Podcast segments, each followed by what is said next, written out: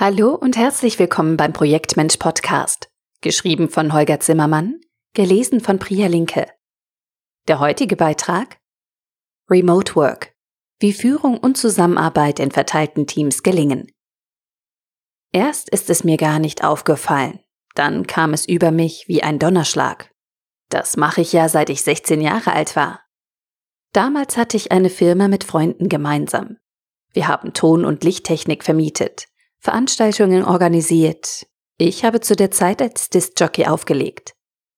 Außer bei Veranstaltungseinsätzen arbeitete jeder von dort, wo er sich gerade eben befand. In der Studentenbude, im heimischen Kinderzimmer, in Vaters Garage. Später im internationalen Produktmarketing bei Hewlett Packard war internationale Zusammenarbeit der Normalzustand.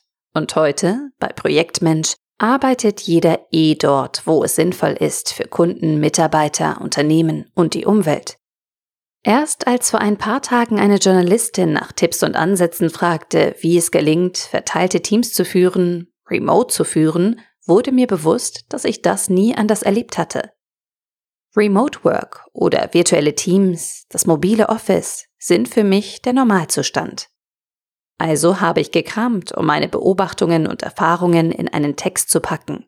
Hier sind sie, zumindest ein wesentlicher Teil davon.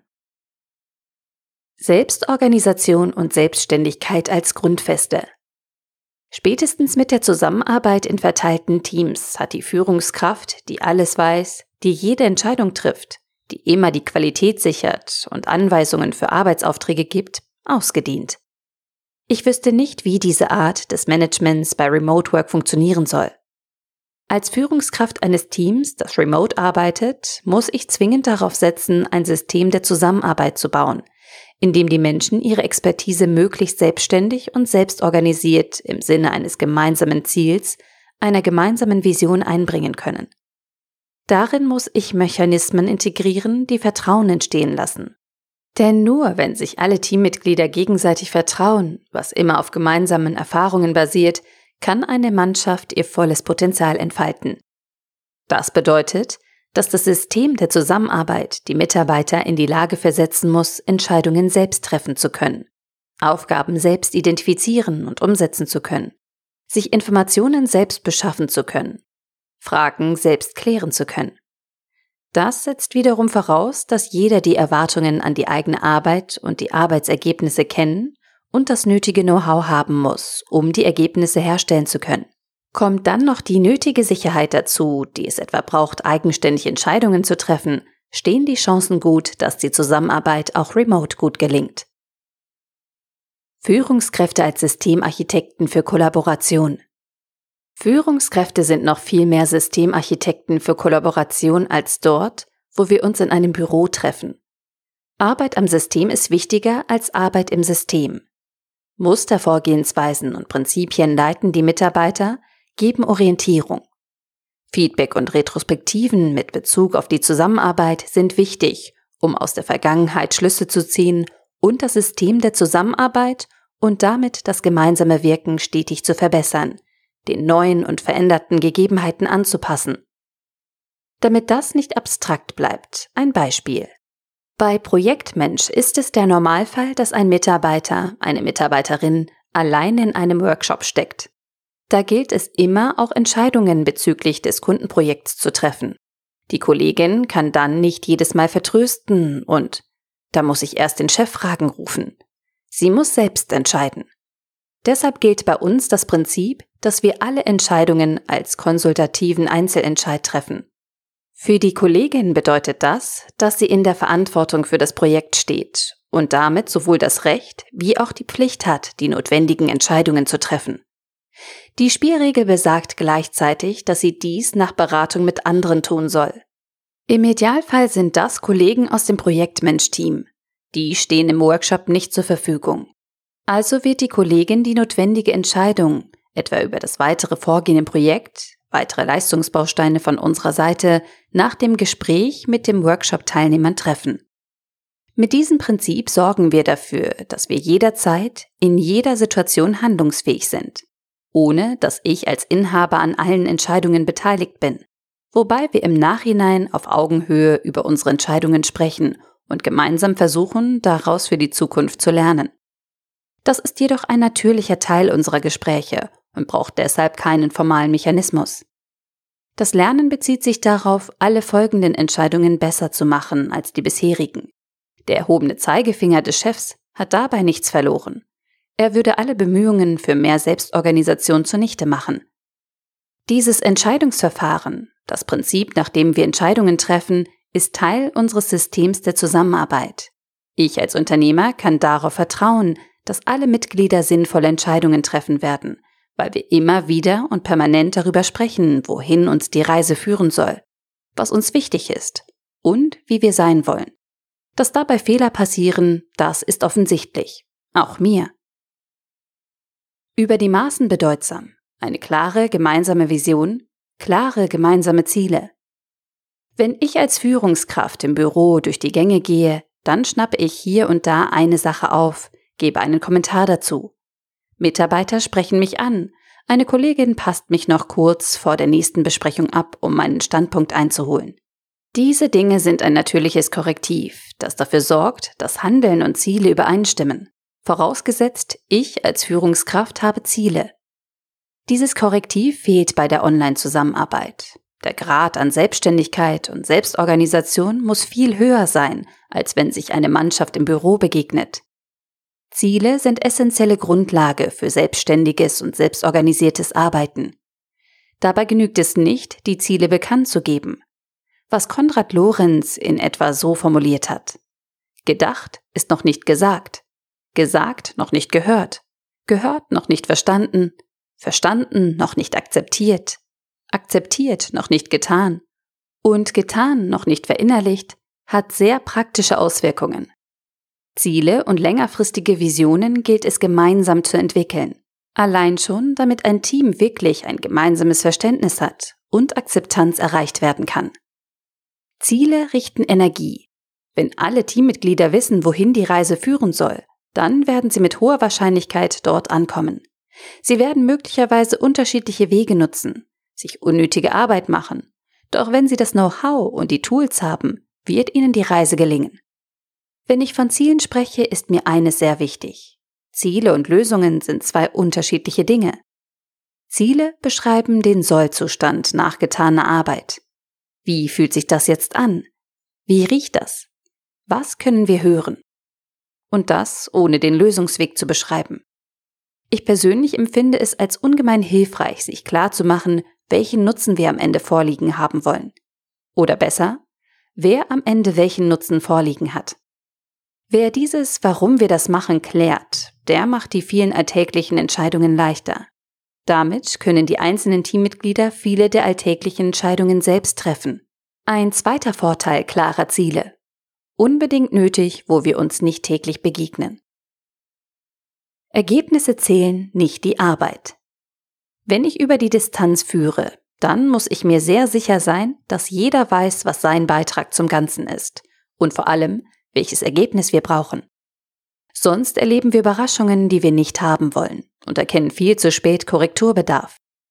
Deshalb ist es absolut wichtig, dass wir dann, wenn wir uns sehen, sehr gut klären, was es alles zu tun gibt und welche Ergebnisse damit jeweils verbunden sind.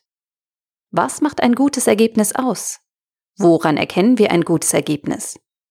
Eine elementare Frage, dass wir uns zuvor einig sind und verstanden haben, was das große Ganze ist, auf das wir hinarbeiten, ist Grundvoraussetzung, damit das gelingt. An diesem Zielbild orientieren sich alle Einzelziele von Aufgaben. Wobei ich nochmal betonen will, bei Zielen geht es darum, den Endzustand und vor allem den damit verbundenen Nutzen klar zu sehen. Es geht nicht darum, die Lösung haarklein zu definieren. Ich stehe auf dem Standpunkt, dass ich mit erwachsenen, klugen Menschen arbeite.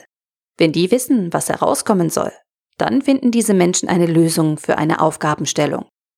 Das gelingt dann besonders gut, wenn wir uns eben vorher verständigt haben, was dieses gute Ergebnis sein soll und woran wir es erkennen werden. Dieses Verständnis deckt sich sehr gut damit, was etwa bei Scrum als Akzeptanzkriterien für eine User Story verwendet und was in einer Arbeitspaketbeschreibung eines Projektstrukturplans als Ergebniserwartung formuliert wird. Der Kontext in Form einer Übersicht aller anstehenden Aufgaben, sofern bekannt, ist dafür wiederum essentiell, um die Aufgabe und das zu liefernde Ergebnis einordnen zu können. Wobei ich keinen wirklichen Unterschied in der praktischen Anwendung erkennen kann, ob diese Übersicht als Backlog mit Epics, User Stories und Tasks vorliegt oder als Projektstrukturplan mit Teilaufgaben, Aufgabenpaketen und Tätigkeiten, sofern beide nach Ergebnissen strukturiert sind und nicht etwa nach Abteilungen oder Verantwortlichkeiten. Bei den regelmäßigen Rücksprachen im Team sind es dann auch die Ergebnisse, die im Zentrum stehen. Mir ist es egal, ob jemand die Aufgabe bearbeitet hat oder nicht.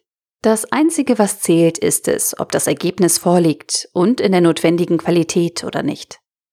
Um das zu verdeutlichen, ein Beispiel. Ich habe die Tasse gespült, lauten viele Rückmeldungen, und wir nicken zufrieden. Ich schlage vor, sicherheitshalber nachzufragen, ist sie sauber und steht für die Verwendung bereit? Erst wenn dieser Zustand erreicht ist, liegt ein verwendbares Ergebnis vor. Wenn ein Ergebnis vorliegen hätte sollen und noch nicht vorliegt, überlegen wir gemeinsam, was wir nun ändern müssen, damit wir möglichst direkt an das Ergebnis kommen und wie wir mit eventuellen Auswirkungen auf andere Arbeitspakete umgehen wollen. Wobei ich wir und wollen an dieser Stelle sehr bewusst verwendet habe. Stets den Überblick wahren. Früher bei Extreme Showtech waren wir eine Handvoll Freunde. Wir wollten Leuten schöne Momente bescheren, indem wir Veranstaltungen organisiert und technisch ausgestattet haben. Der eine von uns, wir waren alle Jungs, hat sich mehr für die Lichttechnik interessiert, der andere für den Ton, ein dritter fürs Organisieren. Das waren die natürlichen Interessen und auch Talente. Wenn wir also einen neuen Auftrag hatten, haben wir uns zusammengeschaltet, mal live vor Ort, mal per Telefon. Das mit dem Internet und Videokonferenzen war in den Jahren zwischen 1990 und 1995 noch nicht so weit verbreitet. Bei diesen Zusammenkünften hatten wir stets das gleiche Muster. Was liegt da vor uns? Was wollen wir und wie wollen wir es haben? Was gibt es zu tun? Was ist dabei wichtig? Wer kümmert sich um was? Wie synchronisieren wir uns? Keiner hat die Aufgaben verteilt. Wir haben sie untereinander aufgeteilt jeder nach aktuellen Möglichkeiten und auf Basis seiner Rolle im Team. Für bei der Aufteilung übrig gebliebene Aufgaben hatte sich im Laufe der Zeit eine zweite Runde etabliert, so dass auch der Rest in Verantwortung war. Ehrlich, ich habe dieses Muster nie mehr abgelegt. Es ist so simpel und gleichzeitig so wirkungsvoll. Das zentrale Element für die Zusammenarbeit war und ist dabei die Übersicht der Aufgaben. Heute sage ich dazu Backlog oder Projektstrukturplan. Damals war es einfach nur die Liste. Das Verständnis hinter den damit verbundenen Prinzipien bezeichne ich heute als Führen durch Verhandeln und Vereinbaren. Das erfordert nicht die eine Führungskraft, die fest an der Spitze steht, sondern vielmehr in jeder Situation eine Person, die in Führung geht, die Verhandlungen leitet und für klare Vereinbarungen sorgt und die im Zweifelsfall diese Vereinbarungen wieder anspricht, sollte sie zu einem späteren Zeitpunkt verletzt werden oder eine Anpassung nötig sein. Da stand und steht immer dahinter, wer welche Aufgaben übernommen hatte. Also konnte und kann jeder schnell bei der richtigen Person nachfragen. Selbst dann, wenn wir zu der Zeit mit freien Mitarbeitern gearbeitet hatten, hat dieses Vorgehen wunderbar funktioniert. Wie es heute noch funktioniert, nur dass wir keine Kopien der Listen mehr verwalten, sondern eine gemeinsame Aufgabenübersicht haben, digital, auf dem Cloud-Laufwerk, in einem Kanban-Board oder im Intranet. Ganz nach Vereinbarung derjenigen, die mit am Thema arbeiten. Diese Listen sind Grundlage jeder Besprechung. Nach und nach kommen immer mehr Häkchen dran und neue Aufgaben dazu, die zu Beginn noch nicht zu erkennen waren. Die Übersicht ist ein lebendes Dokument. Daraus wird der Status ersichtlich und was noch offen ist. Anhand der offenen Aufgaben können wir abschätzen, wie es mit Zielterminen ausschaut. So wie jede Mitstreiterin für sich erkennen kann, was der nächste Schritt ist, wo es weitere Informationen gibt und sich entsprechend die Arbeit nehmen kann. So macht für mich Zusammenarbeit Freude, denn die Energie wird fürs Ergebnisse produzieren aufgewendet und nicht für unnötige Abstimmungsrunden. Schlüsselaufgaben für Führende. Beobachten und zuhören. Gerade jetzt, da ich das alles aufschreibe, habe ich konkrete Szenen in verschiedenen Teams in Erinnerung, die mir noch etwas bewusst machen. In allen gut funktionierenden Teams, die ich erleben durfte, war immer jemand, der auf das Team aufgepasst hat.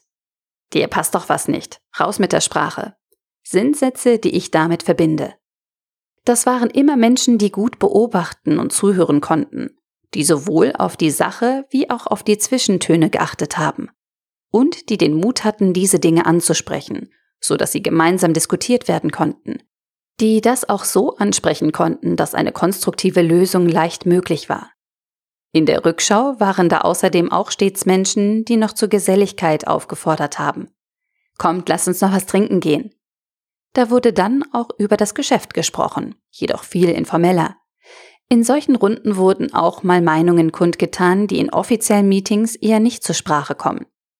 Was ich so interpretiere, dass es dabei um meinen Platz in der Gruppe geht. Bin ich mit meiner Position dabei bei den anderen? Was haben wir als gemeinsame Position? Dadurch haben sich viele Konflikte geklärt, bevor es echte Konflikte wurden. Dadurch waren die Teams produktiver, ganz im Sinne der Phasen der Teamentwicklung nach Tuckman. Dadurch konnten die Teams früher auf schwierige Entwicklungen eingehen und besser damit umgehen, weil noch ausreichend Handlungsoptionen zur Verfügung gestanden hatten. Und ich behaupte, dass die Teams dadurch stabiler waren, weil sich die Menschen gerne in diese Teams eingebracht haben.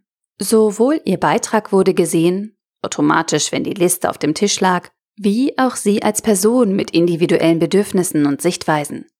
Vergleiche ich das mit der aktuellen Situation, dann erscheint mir fast, dass dies die wichtigste Aufgabe für Führungskräfte sein könnte, die Teams führen, die über Distanz zusammenarbeiten.